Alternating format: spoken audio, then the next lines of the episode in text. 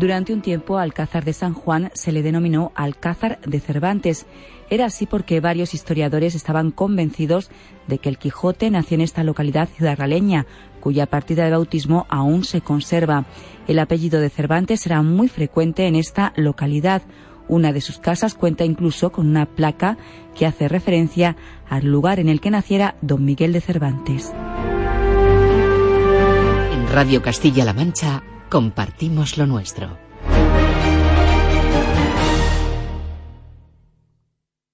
En Radio Castilla-La Mancha. ¡Silencio! ¡Silencio! ¡Cámara! ¡Callarse un momento para que se me oiga bien! ¡Acción! Estamos de cine. Amigos, siempre recordaréis este día como el día en que... ¿Estás listo? ¡Oh, sí! Y más allá! ¡Yujú! ¡Lo hemos conseguido! ¡Oh, capitán, mi capitán! ¡Oh, capitán, mi capitán! Con lluvia, con sol, con nieve, con hielo, la función debe continuar. ¡Soy el rey del mundo! Aquí comienza el programa de cine de Radio Castilla-La Mancha.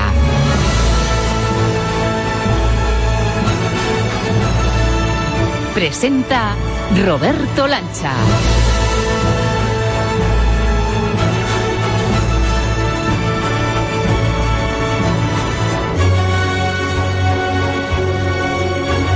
Amigos y amigas del cine, bienvenidos a esta función de primavera que está a punto de empezar en esta sala de cine y de radio que abrimos para ti con ilusión renovada y con mucho que contarte y que compartir.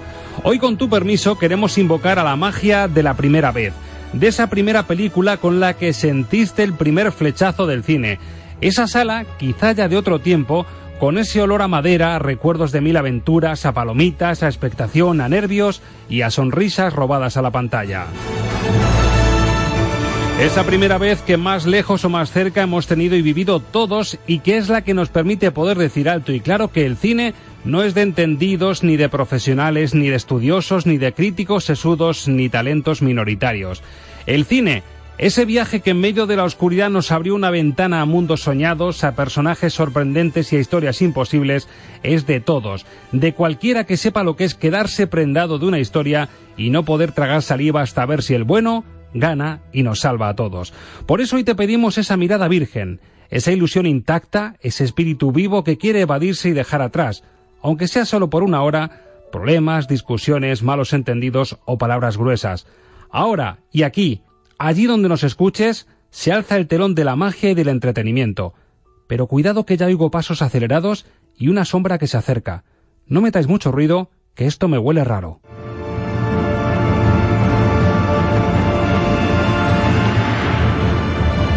Bueno, bueno, pues ya veo quién es. Corriendo a toda prisa, con traje de camuflaje y sonrisa de pilla saqueadora, llega mi compañera Aurora González. Muy buenas, Aurora. Muy buenas, Roberto Lancha. Pero ¿de dónde vienes tan apurada, mujer? Calla, calla. Qué sudores. Ha sido más difícil de lo que pensaba. Mira lo que traigo. Ay, mi madre, una bola de cristal, pero esa no es una cualquiera. No me digas, criatura, que es el palantir de Saruman. Vaya que sí, amigo mío. De la mismísima torre de Isengard que vengo con él. O sea que si pones las manos y te concentras, ¿puedes ver hasta los contenidos de hoy de Estamos de Cine? Enteritos, capitán. De principio a fin. Madre mía, pues venga, mujer ninja. Antes de que esto se llene de Nazgûl cabreados, juguemos con la bola. Bueno, a ver, cuenta, cuenta, ¿qué se ve? Uy, uy, uy, uy, qué yuyu. A ver, a ver, a ver, a ver. Se ve el ojo de Sauron, ese tan cansino, pero justo al lado se ve a un señor mayor, corpulento, de barba blanca, con una cámara de cine en un pueblo de Albacete, mirando al cielo y susurrando, pues al menos amanece, que no es poco. Pero bueno, Aurora, ¿ese va a ser José Luis Cuerda? Pues como lo oyes. Te vaticino que vas a hablar con él justo al acabar este sumario. Madre mía, me estás alegrando el día, Aurora. ¿Y después qué sigue, sigue, porfa? Después te veo en unas salas de cine mirando a la cartelera con Alberto Lucchini, que está ya al tanto de todos los estrenos de la semana. Y eh, con algún cartel de los que miran, no te creas que pone buena cara, ¿eh? Me pega, me pega el Alberto Lucchini. ¿Y de música algo por ahí en el Palantir, alguna banda sonora que se escuche? Pues sí, una de las buenas. Además, La tenías pendiente con Ángel Luque y mira qué curioso, está relacionada con las espadas y la brujería. Una composición del año 82 para la historia de un tipo muy musculoso. Eso suena a que es Conan el bárbaro por lo menos. Pues con ello, querido amigo, con mucho músculo, acero y brujas ochenteras, pondremos el punto final a este capítulo 34. ¿Qué te parece? Pues una pasada, doña saqueadora. Pero ahora, por favor, tapa esa bola mágica cuanto antes que a mí lo del ojo de Sauron y el resuello ese de los Nazgûl acechando me hace un nudo en el estómago. Que no cunda el pánico, amigo mío. Cubro el palantir con paño de elfo y podemos decir ya eso que tanto te gusta de... Luces. Cámara. Y acción.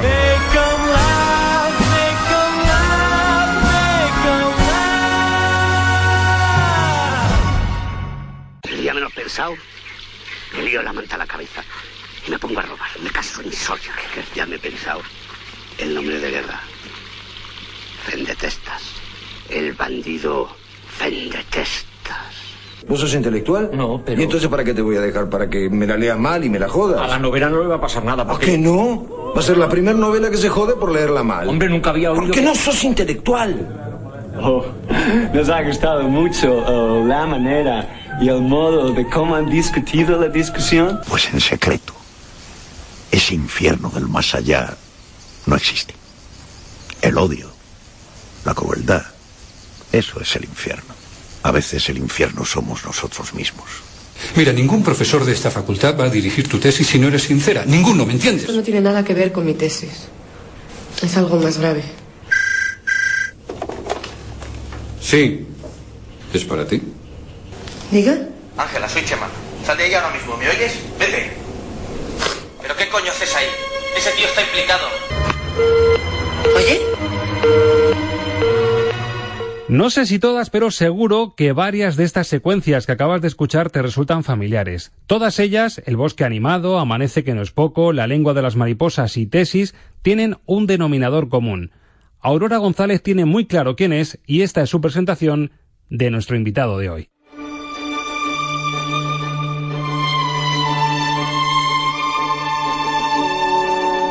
José Luis Cuerda es natural de Albacete, tiene 70 años y es uno de los directores, guionistas y productores más prestigiosos y personales del cine español.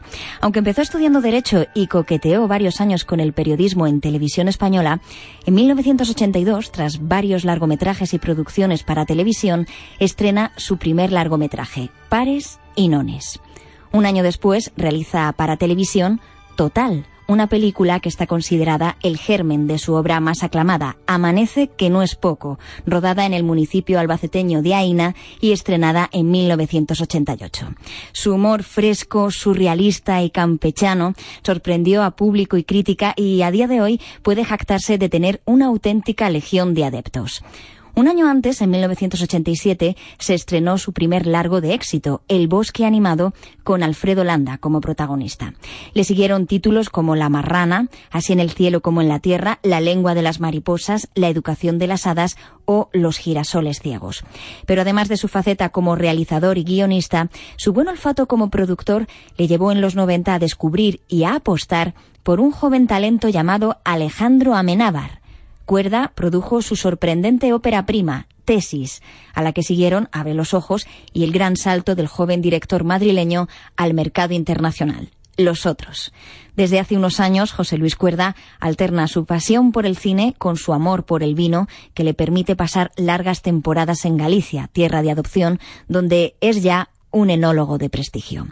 Un director de la tierra, sin pelos en la lengua y humor afilado, que protagoniza la entrevista de la semana en Estamos de Cine.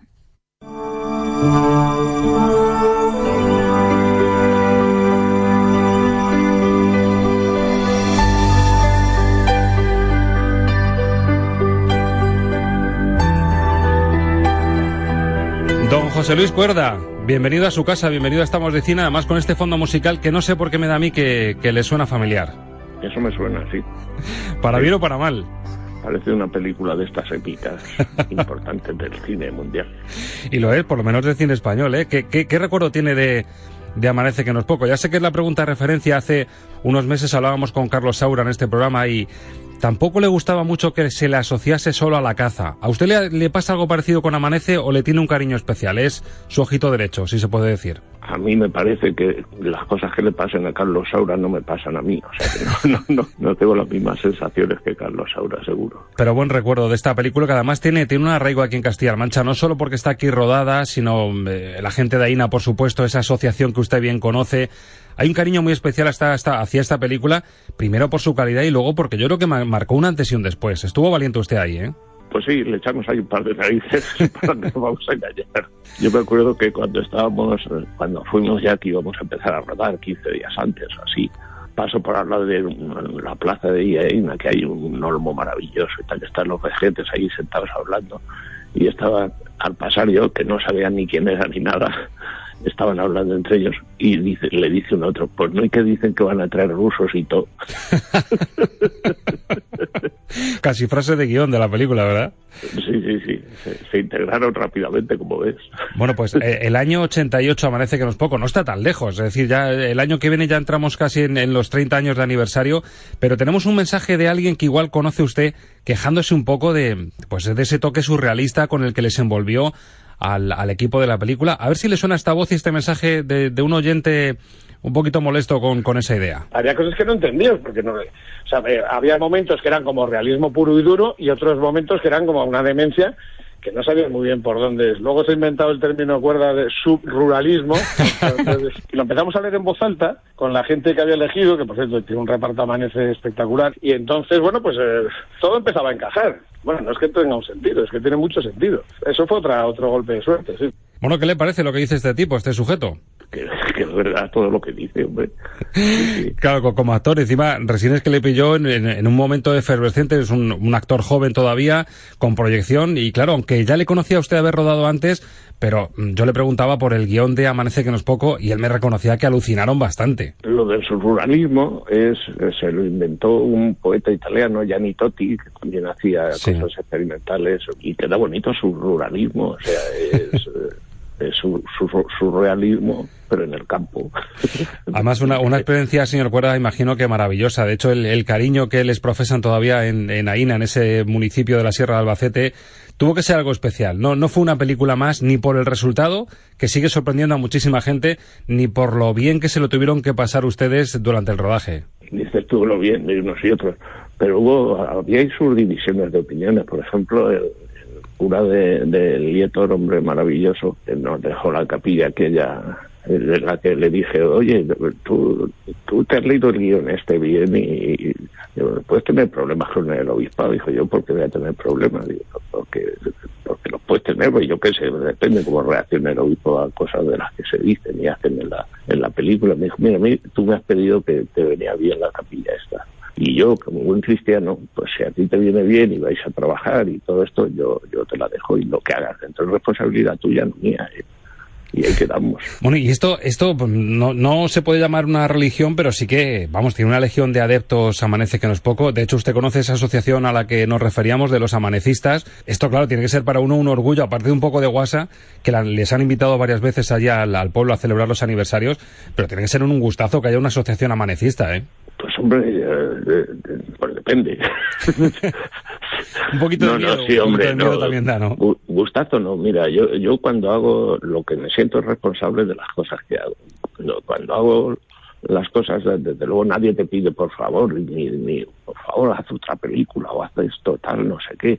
Eh, uno va haciendo lo que va pudiendo a lo largo de su vida y unas cosas le quedan mejor, otras peor, otras que no están bien, uh, gustan mucho, otras que yo creo que están muy bien, no gustan tanto, etcétera, etcétera. Eh, lo que hay que hacer es dar la cara, o sea, uno hace lo que hace. Yo me acuerdo, me acuerdo que en, en un plano determinado que estaba rodando y tenía al lado a uno de los de los eléctricos, de los hombres que colocan los aparatos donde le dice el director de fotografía para que se vea lo que estamos rodando, todas esas, todas esas cosas de repente me doy cuenta que me está mirando fijo a la cara yo estaba mirando lo que había delante de la cámara. Y él me está mirando a la cara y se me acerca y me dice al oído vaya bola jefe y digo pues aquí estamos vamos a callarnos que tenemos que rodar desde luego, eh, ¿hace cuánto no ve usted la película? Eh, Carlos ahora nos decía que reconoce que le cuesta muchísimo o que casi tiene el imperativo de no poder verlas. Eh, ¿Usted sí, sí ve sus películas o hace Pues siglos mira, que no ve Amanece? Hace días. ¿A solo días? Porque me invitaron a me invitaron a Santiago de Compostela a hacer ahí unas cosas, a hablar. Pues fíjate, el, el asunto era amanece que no es poco y el cambio climático. Madre. Le metieron ahí en, un- en una, en una derivada curiosa, ¿no? Bueno, pues eh, eh, 400 personas, estaba lleno a rebosar el teatro principal, 400 personas durante la proyección de Amanece, que no es poco, que ya hacía siglos que no la veía la película. Se rieron unas 30 veces. ¿Usted también? Yo estuve con los pelos de punta todo el rato. Digo, esta película es la que la intentamos hacer ahora y nos meten en la cárcel a todos. Pues, pues Pero, claro, pero le eh, sigue gustando, le sigue entrando bien el, el, el argumento, lo- los sketches, el, el humor de, de ese pedazo de reparto que tenía. ¿Le sigue entrando bien a usted como espectador? A mí como espectador no me puedo disociar porque como soy gordo además me caben los dos, el espectador y el director y de todo. Entonces eh, a, a mí sí me gusta Amanece que no es poco, sí me gusta. Bueno, y esta escena que también la disfrutamos recordando el, el papel de Teodoro de Resines, que también nos hace reír a todos. Que te cambio mi personaje por el tuyo. Vamos, me chupo yo toda la carrera de ingeniero, me saco una plaza cojonuda en Oklahoma y ahora te pásate mi personaje para que a lo mejor te limpies el culo con él. Hombre, no me jodas, hombre, no me jodas. Momentazo de Resines ahí, ¿eh? Qué manera de hablar, qué, qué, qué, qué grosería, vamos, hombre. Pues sí, sí, sí, Resines está estupendo. Eh, y pues, fíjate lo que me iba a saber, digo, Resines está estupendo, yo iba a decir, Resines está estupendo en la cama. Porque una de las famosas eh, Sí, uno- secuencias de... un hombre en la cama es un hombre en la cama. Un hombre en la cama es un hombre en la cama. Exacto. Anda que no habrá dado juego eso, que No, tiene que agradecer la humanidad. Bueno, decía usted que con su grosor puede disociarse, puede ser director, espectador también. Pero claro, hay que recordar que, que José Luis Cuerda en los 90 nos sorprende como productor con ese olfato cinematográfico y nos descubre a un joven talento que por esa época, por los mitad de los 90, no le conocía absolutamente nadie y de repente nos sorprende con esto. Eligen a una persona cualquiera.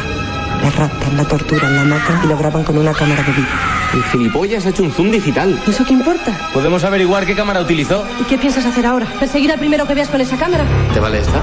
¿Pero cómo se te ocurre hacerle una entrevista? Te juro que me presionó. Estoy loco por ti. Ese tío, además de un pijo de mierda, es un psicópata.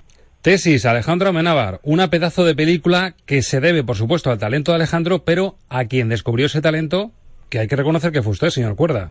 Pues reconocemos, ¿qué vamos a hacer? Buen, buen recuerdo de tesis que además hemos cumplido, o sea, ha cumplido 20 añitos, es decir, que estamos de aniversario también. Sí, sí, el otro día la Facultad de Ciencias de la Información en Madrid nos juntaron ahí a todos a celebrar el aniversario de, de tesis. Película estupenda. ¿Tuvo claro que, que Alejandro iba a ser el talento en el que al final se ha convertido? ¿Se, se notaba en, en- en el proyecto, en cómo le hablaba, en qué, en qué notó que ahí había, había chicha? El que había hecho dos, dos cortos maravillosos y Menóptero en, eh, que por el asunto que trataba y tal. Alejandro lo que quería saber era demostrarse a sí mismo si sabía emplazar la cámara, usar el objetivo adecuado, darle su tamaño, darle su distancia del actor. Es decir, lo que tiene que hacer un director y saber un director. Y entonces era un ejercicio perfecto para saber que él sabía montar, que sabía dirigir, que sabía usar eh, todos los recursos que te permite la técnica, etcétera, etcétera. Y luego, para demostrar otra cosa, que demostrarse a sí mismo, que es para lo que hay que hacer los cortos, no para intentar lucirse ni esas cosas, ¿no? sino para uno mismo saber si sabe ese oficio, si sabe rodar, si sabe dirigir. Y luego hizo otro que se llamaba Luna, que lo que quería demostrar era que sabía dirigir actores, porque eran un actor y una actriz, Eduardo Noriega, y eran una, una chica y un chico en un coche hablando. Lo único que quería saber era si sabía dirigir actores. Como vi que sabía hacer las dos cosas, dirigir actores y rodar películas, pues eh, se le produjo la película. Y Tesis fue un fenómeno, triunfó en los Goya. Luego llegó otra película también más arriesgada, un- una vuelta de tuerca, Abre los ojos, que, que de hecho marcó un hito porque era el más difícil todavía y también salió bien. José Luis, también confiaste en ese proyecto, ¿no? Sí, sí, no, no, sí, es que eh, Alejandro ha, ha demostrado que es un valor seguro, que se le pueden producir películas, hombre. Bueno, y luego los otros, claro, que fue el salto ya al mercado internacional, mm, una película de terror fantástica que, que marcó un hito y bueno, lo único, la rabia esta, ¿no? Del el pulso en la idea en el guion con el sexto sentido, que, que la idea esa tan, e- ese punto de giro tan sensacional, por la cosa del estreno previo del sexto sentido, como que le robó un poco la idea a los otros. Eso tuvo que fastidiar también, ¿eh? Yo de eso ni me acuerdo, fíjate. Sí, coincidió en el tiempo, es decir, la sorpresa del final del sexto sentido, por el estreno de la peli de Shyamalan, se adelantó a lo de los Pero otros. ¿cuál era, ¿cuál era el efecto de final del Pues sexto que, sentido? que- que estaba muerto Bruce Willis. Ah, sí, sí. Estaba muerto Bruce Willis, entonces, claro, el efecto aquel, en el momento que veas la sorpresa de los otros, no tenías más remedio que decir así lo que se vio en el sexto sentido. Y resulta que Alejandro tenía el guion escrito mucho antes. Sí, sí, pero la- las ideas que resultan atractivas en un determinado momento para todo el mundo, pues son parecen ser patrimonio de la humanidad. Exacto. Entonces le echa mano del que quiere. de- Señor Cuerda, ya por acabar, por no entretenerle más, ahora mismo decía usted que es muy grueso, que le caben todas esas facetas, pero ahora mismo si hubiese que definirle en este momento de su vida, si tenemos que hablar de cineasta, de productor, de enólogo, ahora mismo en qué, en qué punto se encuentra, ¿cómo se definiría? Parece, me- se me acaba de ocurrir que debo ser cien pies y tengo una pata puesta en cada, en cada sitio. Bueno, eso no es malo, eso es que hay vitalidad, ¿no? Pues debe ser, debe ser, sí, sí. Bueno, Hombre, pues- estoy ya eh, iniciando una vejez que quiero que sea eh, tranquila. Eh, siempre he sido un admirador de aquello que los clásicos llamaban alabanza de alabanza de ande y menosprecio de corte. Siempre me he llevado mejor con el campo que con la ciudad. Ajá. En la ciudad corres el riesgo de meterte en un bar y que te caiga un permazo al lado y te meta un rollo de mi pares de narices. en los pueblos los conoces a todos y si ves que viene el rollo y dices, pero, perdón un momento, me ha dado un apretón que ahora mismo. Y te vas y ya está, y, y lo solucionas. La ciudad es más problemática y más eh, es un desastre. Hemos hablado del olfato que tiene usted, eh, tuvo el olfato con Amenábar, de lo que, de lo nuevo que está saliendo en el cine español de estos jóvenes talentos, Sorogoyen, Raúl Arevalo. ¿Le ha llamado la atención alguno? ¿Ve, ve posibilidades en, en algunos de ellos?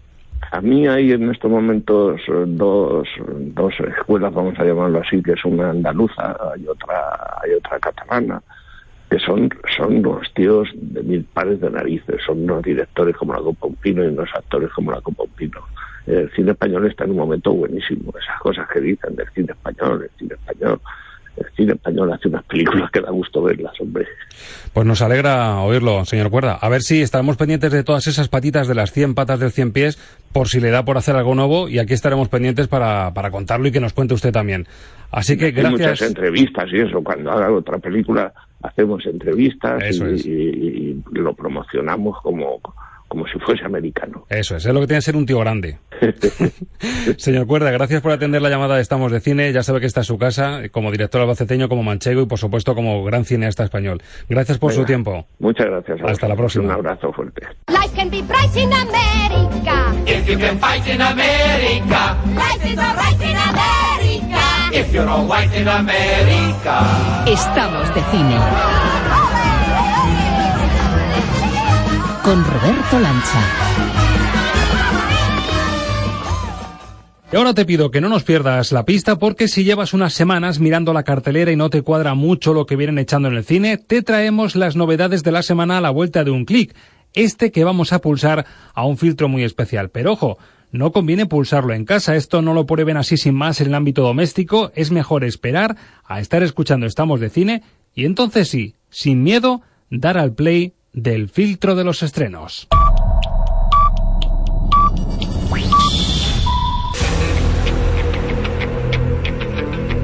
Los estrenos de la semana en el filtro Luquini.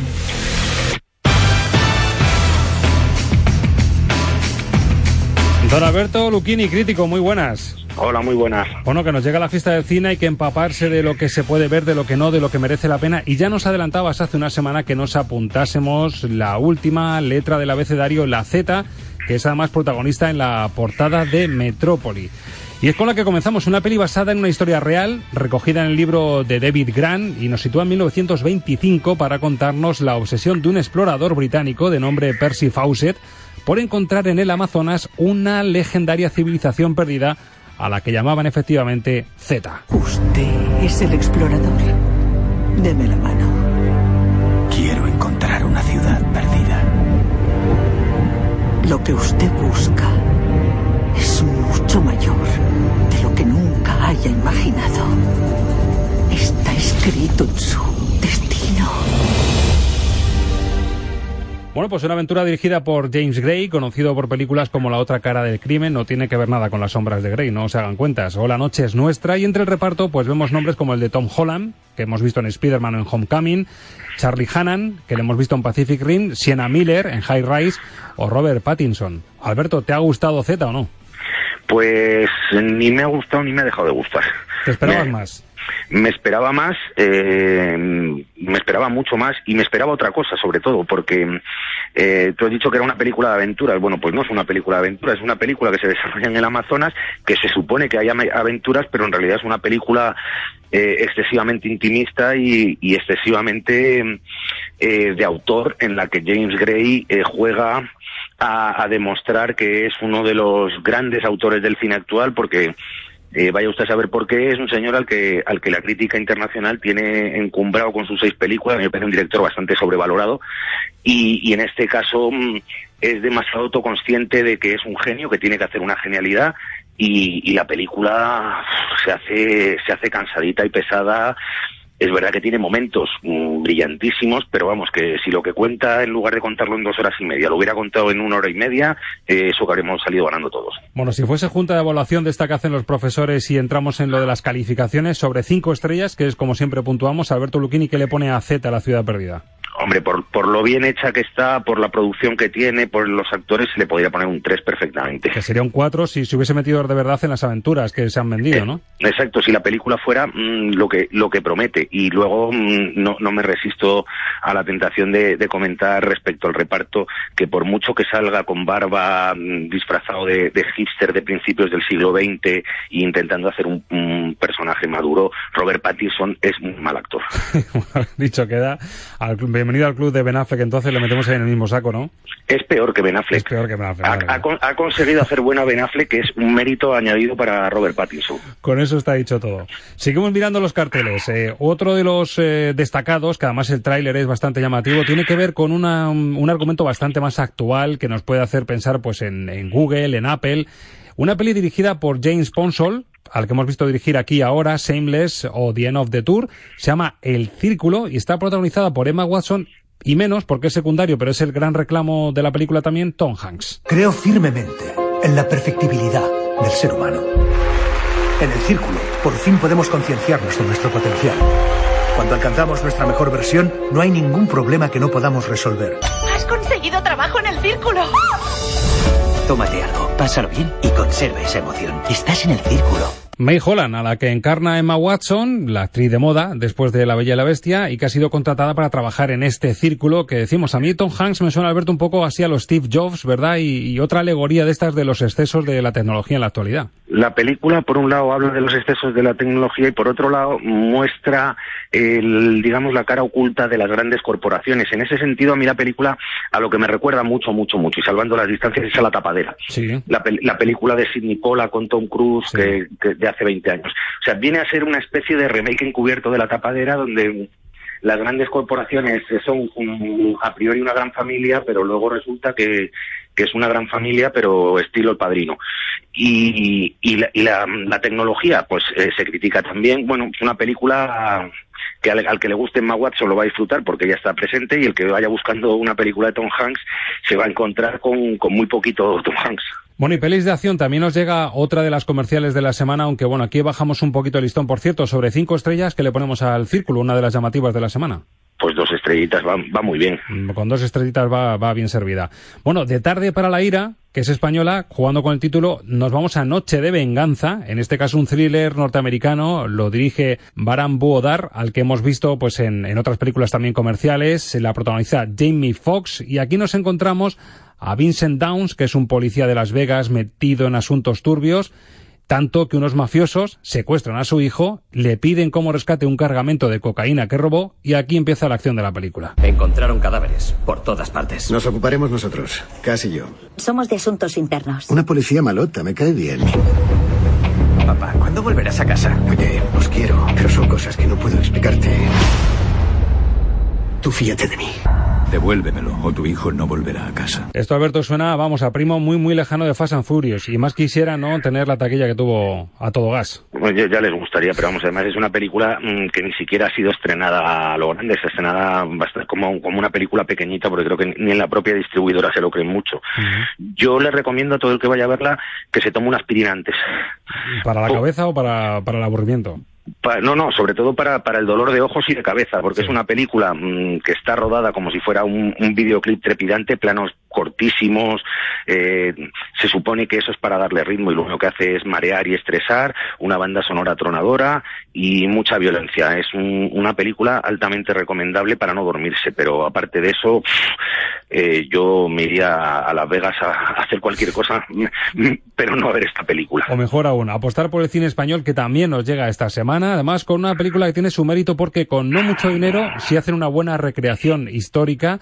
Hablamos eh, de El jugador de ajedrez, la peli de Luis Oliveros, al que vimos en El Ángel de Budapest dirigiendo, y dirige esta adaptación de la novela homónima de Julio Castedo, que es una historia de amor y de supervivencia, a la que vemos como protagonistas a Marc Clotet, de La voz dormida, a Melina Matthews y completa en el reparto, por ejemplo, un conocido como Alejo Sauras. Ouvrez la porte. Nombre, nacionalidad, profesión. Diego Padilla, español. Jugador de ajedrez. Shakespeare. ¿Por qué abandonó su país? ¿Es usted un espía? Si quiere conservar la vida, limítese a obedecer.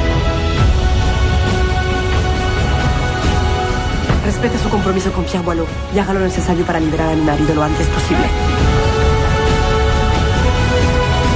Os prometo que nadie podrá evitar que volvamos a encontrarnos. Argumento ambicioso, presupuesto, pues bueno, austero, siendo cine español tampoco estamos para grandes excesos. ¿Qué tal le ha salido la jugada, nunca mejor dicho, hablando de ajedrez a Luis Oliveros? Pues eh, vamos a ver, el presupuesto eh, está muy bien empleado porque la película tiene una ambientación estupenda, eh, se desarrolla una parte en, en España antes de la guerra civil y otra parte en, en París durante la Segunda Guerra Mundial y la verdad es que está muy bien recreado. El mensaje de la película contra la sinrazón es estupendo, pero la película tiene un par de problemas que son insalvables. Por un lado, unos diálogos que son de cartón piedra, que no hay quien se los crea desde el principio hasta el final, con lo cual eso ya te saca de la historia. Y, y luego tiene otro problema añadido, que es que no consigue emocionar. Es una, una historia que se supone que, que debería conmover y emocionar y no lo consigue porque la puesta en escena es de una frialdad extrema, más pendiente quizá de, de que esa ambientación funcione que de tocar la fibra y entonces es una película que, que te deja absolutamente indiferente cuando debería ser todo lo contrario. Es un- una pena porque podría haber sido mucho más de lo que es. Y huele, por tanto, a dos estrellitas. Clavadas. Bueno, y la noche de la venganza imagino que se queda en, en una y gracias, ¿no? Por lo que has dicho. Una y pues, pues porque estamos generosos, que viene San Isidro. Rozando la bolita negra, ¿no? bueno, pues para reírnos, metemos a este a esta corriente de cine español un poquito de sangre argentina y nos encontramos a Gabriel Nessi, de Días de Vinilo, que escribe y dirige pues una comedia argentina, pero también española, protagonizada por Santiago Segura, por Diego Peretti y también por Diego Torres. El título, Casi Leyendas. Nosotros no somos amigos. Tocamos juntos hace mucho tiempo y nada más. Decime, ¿cuándo fue la última vez que hiciste algo desinteresado por alguien? Si te refieres a si he tenido actividad sexual con otra persona, no. Pero me masturbo con frecuencia. De una a tres veces diarias. ¿Qué tal le sale la película a Gabriel? ¿Qué tal le sale la película a Santiago Segura? Desde luego el, el gag que le hemos escuchado ahí de la masturbación está muy bien. ¿Qué tal el conjunto de la película? Casi leyendas. A ver, eh, para los que hayan visto Días de vinilo, la película mm, recuerda mucho, mucho a Días de vinilo. Eh, es la historia de, tres cuarentañeros que, que quieren reverdecer su juventud. Bueno, mm, es una historia que hemos visto ya muchas veces. Eh, está bien hecha, mm, es simpática, es divertida, no aporta nada porque originalidad tiene ninguna. Y es verdad que tiene algunos gags que, que son brillantes y casi todos se los lleva, se los lleva además Santiago Segura, porque además de este que hemos oído tiene, tiene otro par muy, muy graciosos. Luego hay una, hay una escena que rinde homenaje a, a Keith Richards y las cenizas de su padre, que también es muy divertida. Y, y en conjunto es una película mm, que podemos definir como simpática, mm, agradable y para pasar el rato y olvidarla. O sea, la apuesta, digamos, española, ya que sí que tiene parte de producción española y protagonistas españoles, y para echar el rato riéndose en medio de, de esta vorágine de estrenos tan, tan contrastados, ¿no? Sí, es- me parece una película perfecta para desengrasar. Perfecto, pues con ello nos quedamos y miramos a la semana que viene, ya que estamos en ambiente de cine, ya que la fiesta del cine pues nos va a hacer mirar a las salas, intentar coger ese ticket un poquito más barato. ¿Qué nos llega la semana que viene? ¿Cuál es la esperanza? Pues eh, la semana que viene llega uno, uno de los estrenos más esperados de- del año, que es eh, Alien Covenant. Hombre, ya llega Alien. Sí, sí, además es, eh, es muy divertido porque es precuela y secuela al mismo tiempo. O sea, ya estamos rizando el rizo hasta unos extremos estupendos. o sea, también doble aspirina entonces para ver Alien, ¿no? La nueva. Sí, sí. Filtro, Alberto Luquini, gracias hasta la semana que viene. Un placer, como siempre.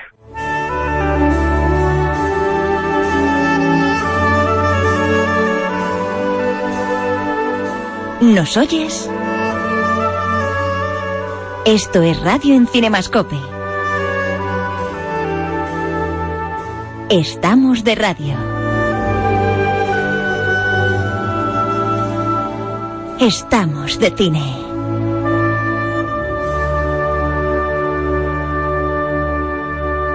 Y el secreto del acero siempre ha llevado consigo un misterio. Tienes que comprender su valía, Conan. Tienes que aprender su disciplina. Porque en nadie, en nadie de este mundo puedes confiar. Ni en un hombre, ni en una mujer, ni en un animal. En esto sí puedes confiar. Y nosotros, si hablamos en bandas sonoras, que es lo que nos toca ahora, en quien confiamos es en Ángel Luque. Ángel Luque, muy buenas. Gracias por la confianza, muy buenas. Mm, ¿Quién es el, el director de la banda sonora? Compositor, ¿no? El De compositor. Basil Polidouris es un, yo no sé si suficientemente reconocido en el mundo de la banda sonora, aunque eh, sí que muy valorado por los amantes de la banda sonora y en general por los compañeros de profesión. Eh, realmente, además, luego su, su final, pues eh, fue muy muy significativa su muerte, porque meses antes de morir, precisamente uno de sus últimos, si no su último concierto fue en España, en Úbeda, en el Festival de Música de Cine de Úbeda, y Basil Polidouris aportó eh, algo que es medular y es esta banda sonora de Conan el Bárbaro. Para mí ese es el mejor calificativo que se la puede hacer. Esta banda sonora es medular en la música cinematográfica. Y para empezar, lo que vamos a escuchar que es iniciático en Conan, yo les propongo a los oyentes que escucharon Desafío Total y que conocen muy bien por el fútbol Desafío Total, si se les parece esta música iniciática de Conan a ese Desafío Total.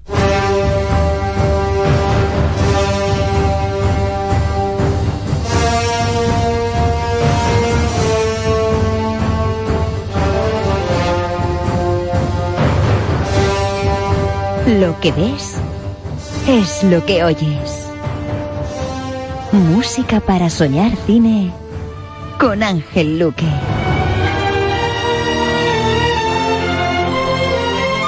Yo es lo que pensé al escucharla, pero aquí el paladar o el oído fino es el de nuestro experto en bandas sonoras. Esto tiene un toque de desafío total, por lo menos el principio, ¿eh?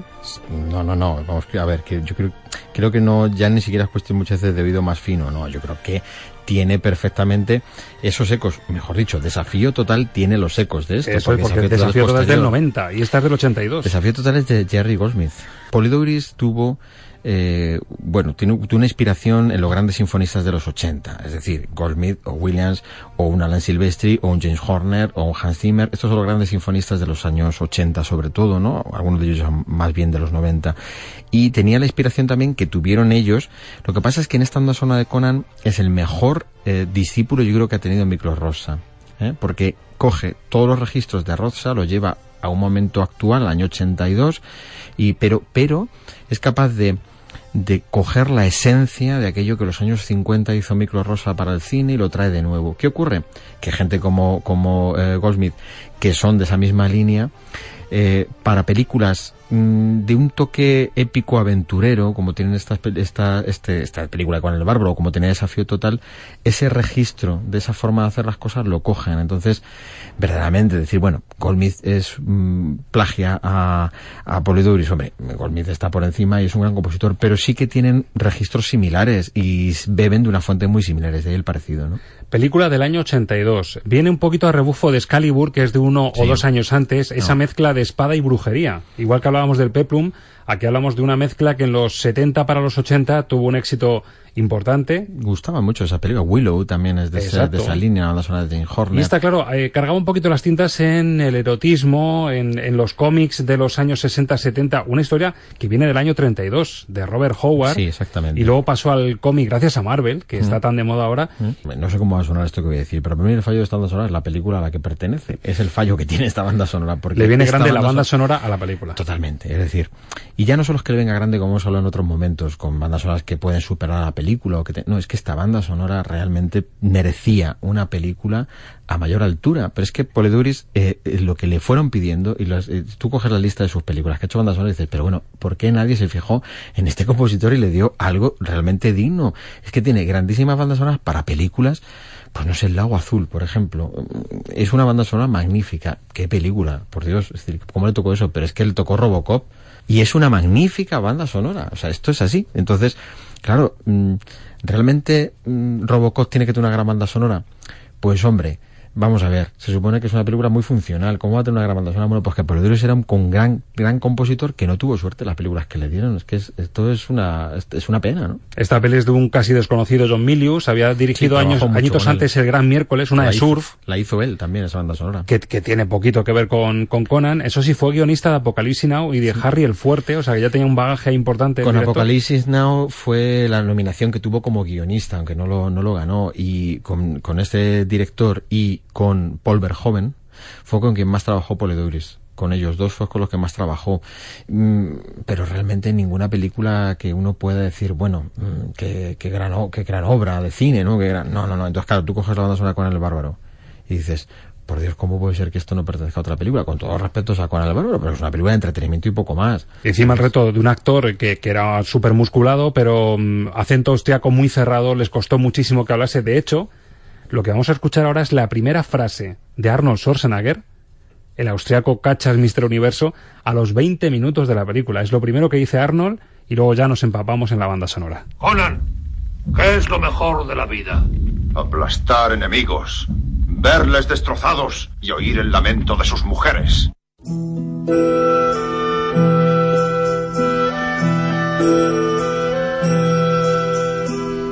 Por los gestos de Ángel Luque dice el contraste. Estamos la frase de Conan y luego esta maravilla de música, ¿no? Es que no puede ser. o sea, es que a mí me decha hecho polvo de verdad. Mira, Vamos a tener que poner una cámara para que se nos vean los gestos también, Ah, estaría muy interesante.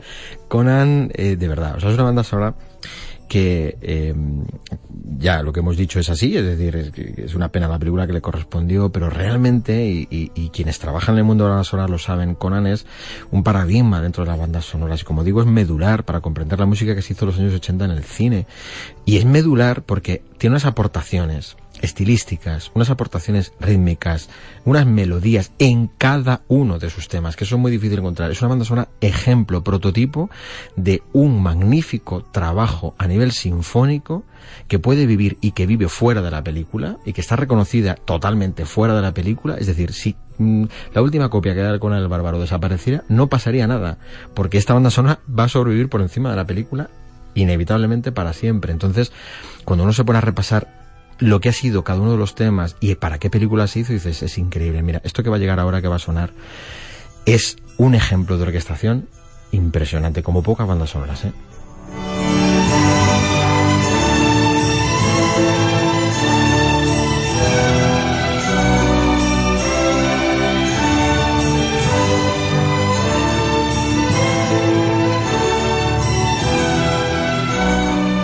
A lo mejor, Ángel, la respuesta está en que el proyecto como tal y esa traslación de Conan de los cómics y de los primeros relatos de Howard a la gran pantalla, oye, pintaba gran proyecto que a lo mejor luego el resultado, ese, ese toque setentero que parecen casi cantantes heavies por las pelucas que nos llevan y tal, pero a lo mejor es que el proyecto sí merecía una banda sonora como esta, aunque luego el resultado en pantalla sea distinto. Sí, pues puede ser que esa fuera, que esa fuera la razón. Realmente, eh, Polidouris, cuando iba, interpretaba en directo, de hecho, se pueden ver los, los vídeos de su interpretación de estos temas en directo en el Festival de, de Cine de Úbeda, que ya salía, estaba enfermo de, de cáncer, y ya salía pues con un turbante, una, una, una imagen impresionante, de- impresionaba verle dirigiendo.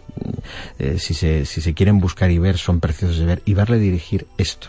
Película, El ¿no? público en pie, con una ovación de varios minutos al escuchar esto en vivo, es la demostración de que Polidores estaba por encima de los registros que le dieron. Entonces, bueno, ¿esto era la música que necesitaba esta película? Pues bueno, podría ser la música, pero está claro que Polidores lo que hizo fue demostrar su gran capacidad al margen de que el trabajo no fuera para nada eh, interesante en cuanto a lo que es cinematográficamente hablando, y es así. Y como en toda banda sonora tiene su leitmotiv, del que hemos hablado en muchas bandas sonoras que hemos tocado, y tiene su tema de amor. Lo hemos vivido en Espartaco, en grandes bandas sonoras, en, en West Side Story, y aquí, bueno, es una historia de amor que es el ejemplo de lo que estás diciendo. Es un gran tema musical para una historia de amor que, bueno, Sandal Berman, que fue la revelación de esta película, la, la rubia Sandal Berman. Mm. Hay que reconocer que Conan en la historia, hablábamos de, ese, de esa carga erótica que tiene la película, no tiene problemas en cuanto a los contactos con, con las féminas. Es decir, sus músculos le abren muchas puertas y le abren la de la ladrona Sandal Berman, que bueno, le llega a reconocer en, en, una secuencia, dice, nos llevamos bien, no dice estamos enamorados, nos llevamos bien, o sea, tenemos una relación tal, y se convierte en el tema de amor de fondo, que es este que va a sonar.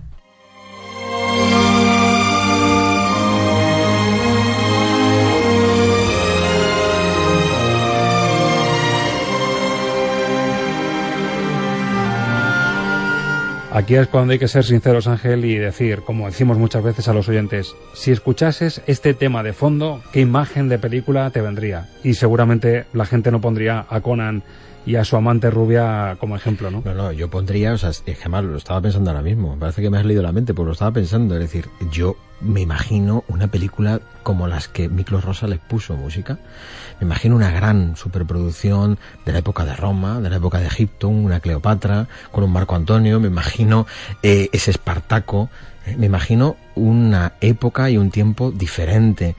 Eh, realmente, eh, la diferencia de Polydorus con aquellas otras bandas sonoras, y, él lo que hace es revivir y sacar lo mejor de aquello para volverlo a aplicar en el cine, una época en la que ya no existía tal cual esas bandas sonoras, lo que hace Polydorus es descargarle un poco de la parte de las marchas romanas, que es lo que me más metía, y quedarse con la parte más sinfónica que Rousal hacía fenomenal. O sea, los temas de amor, el tema de amor de Benur es una maravilla, pero es que este tema está a la altura totalmente de esa, de esa banda sonora, o sea, y está a ese, a ese gran nivel, ¿no? Pues justo después Conan deja al que se supone su gran amor, que sí que lo va a ser al final, pero deja aparcado su gran amor porque le mueve la venganza. Estamos mm. ante una historia de venganza, ese, peque, ese pequeño Conan, ese Jorge Sanz, ve cómo matan a su familia, pues la típica eh, tribu bárbara que llega, destroza a su familia, le dejan huérfano y su leitmotiv en la película es buscar al hombre mm, que hizo ese daño a su familia y que le dejó huérfano. Y esta es la canción de la búsqueda.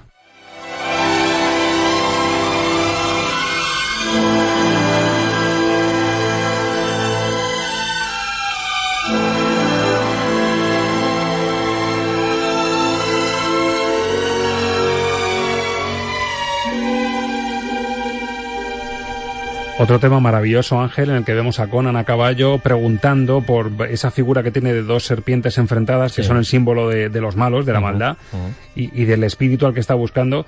Y otro tema magnífico para un tema de transición que sí da un poquito más de juego en pantalla. Ya vemos grandes angulares, por cierto, rodada en España. Sí. Tuvieron problemas, habían empezado en Yugoslavia, la guerra civil estaba en ciernes y fueron a lo barato, el mítico Dino de Laurentiis, y dijeron, bueno, ¿dónde podemos rodar barato? Almería, Sierra de Madrid y Segovia. España siempre ha sido asociado a, a, los rodajes baratos.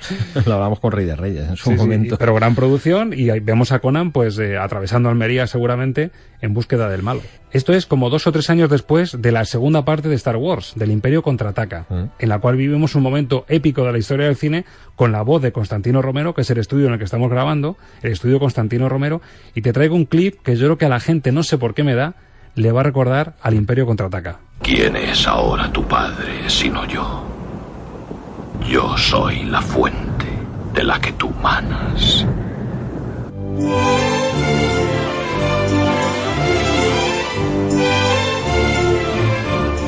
¿Te ha gustado, eh? Me ha encantado.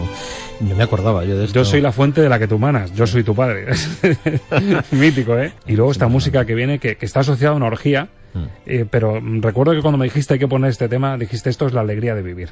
Lo definiste así. Sí, porque verdaderamente es una danza, es una especie de, danza, y tú dices, bueno, ¿cómo uno se imagina un, espíritu alegre, un espíritu, eh, bueno, pues danzarín, un espíritu eh, que, que transmita el sentido de una alegría, de una viveza lo que estamos haciendo? Y es que Basil Polidoros en este tema lo define perfectamente. Es una melodía muy sencilla, pero con una riqueza musical tremenda.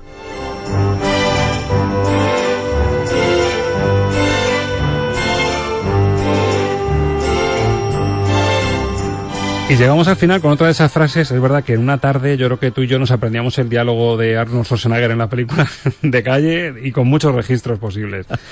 Pero sí me hace gracia este, este momento final en el que se, el choque definitivo y le reza, una forma de rezar muy peculiar, a Chrome. El valor te agrada, Kron. Concédeme pues una petición. Concédeme la venganza.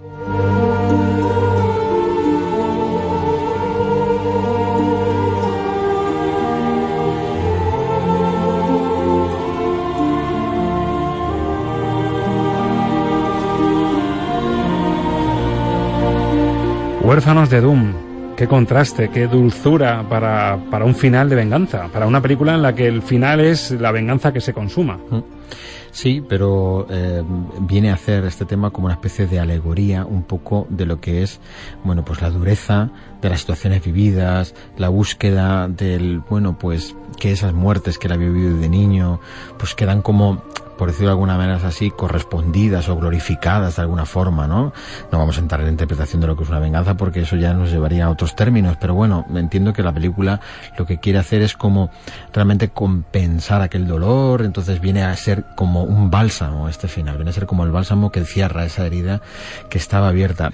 Ángel, teníamos pendiente hablar de Conan, yo creo que musicalmente ha sido un gustazo y, Es una y de verdad te agradezco que nos hayas descubierto y que hayas insistido porque es cierto que hemos descubierto algo muy distinto y ojalá que el oyente que nos haya estado escuchando haya disfrutado realmente con los matices que tiene. Para mí de todas las que hemos hablado ya llevamos unas cuantas bandas sonoras es la más ha sido la más difícil seleccionar porque lo que se ha quedado sin poner es una maravilla también. Ángel, un placer de los grandes. Igualmente. Hasta la próxima. Hasta la próxima.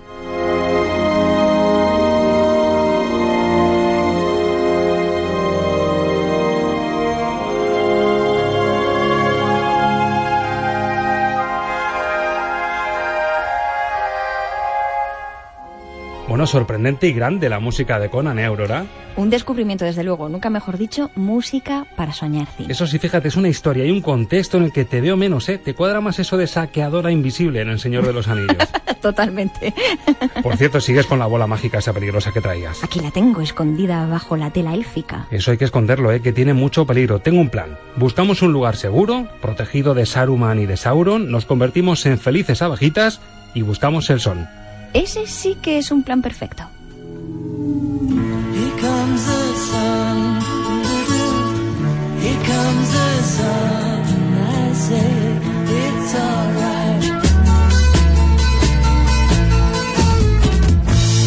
Pues así mucho mejor para despedir y a las abejas de B-Movie pongo por testigo de que esto, con el permiso de los Beatles, también es música de cine. Y tanto me encanta esta película. Bueno, pues volamos rumbo al sol con aleteo de despedida, pero también de promesa, porque en una semana los del cine volveremos a extraer polen de la misma flor y con la misma pasión para compartirlo con todos vosotros. Abejita Aurora, misma flor, misma hora en siete días. Misma flor, misma hora, abejita Robert. Pues feliz semana de primavera, familia. Chao amigos, hasta la semana que viene.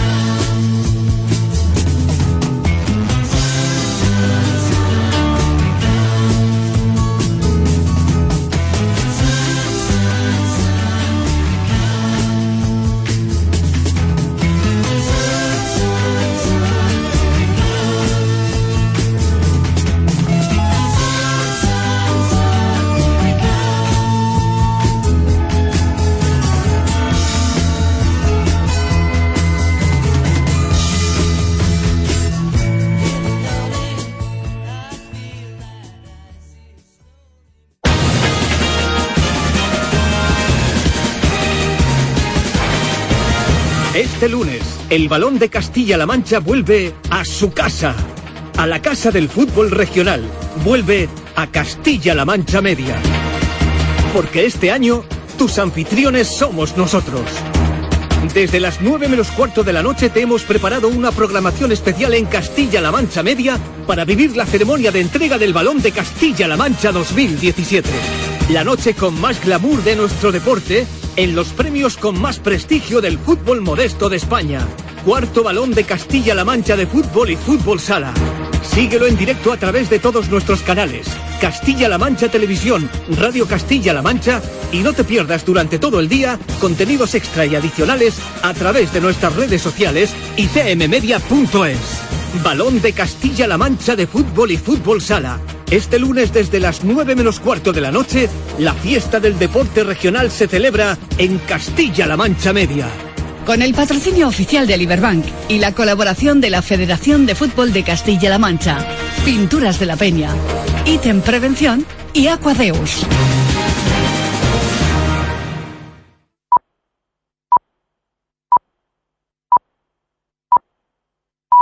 Son las 11 de la noche.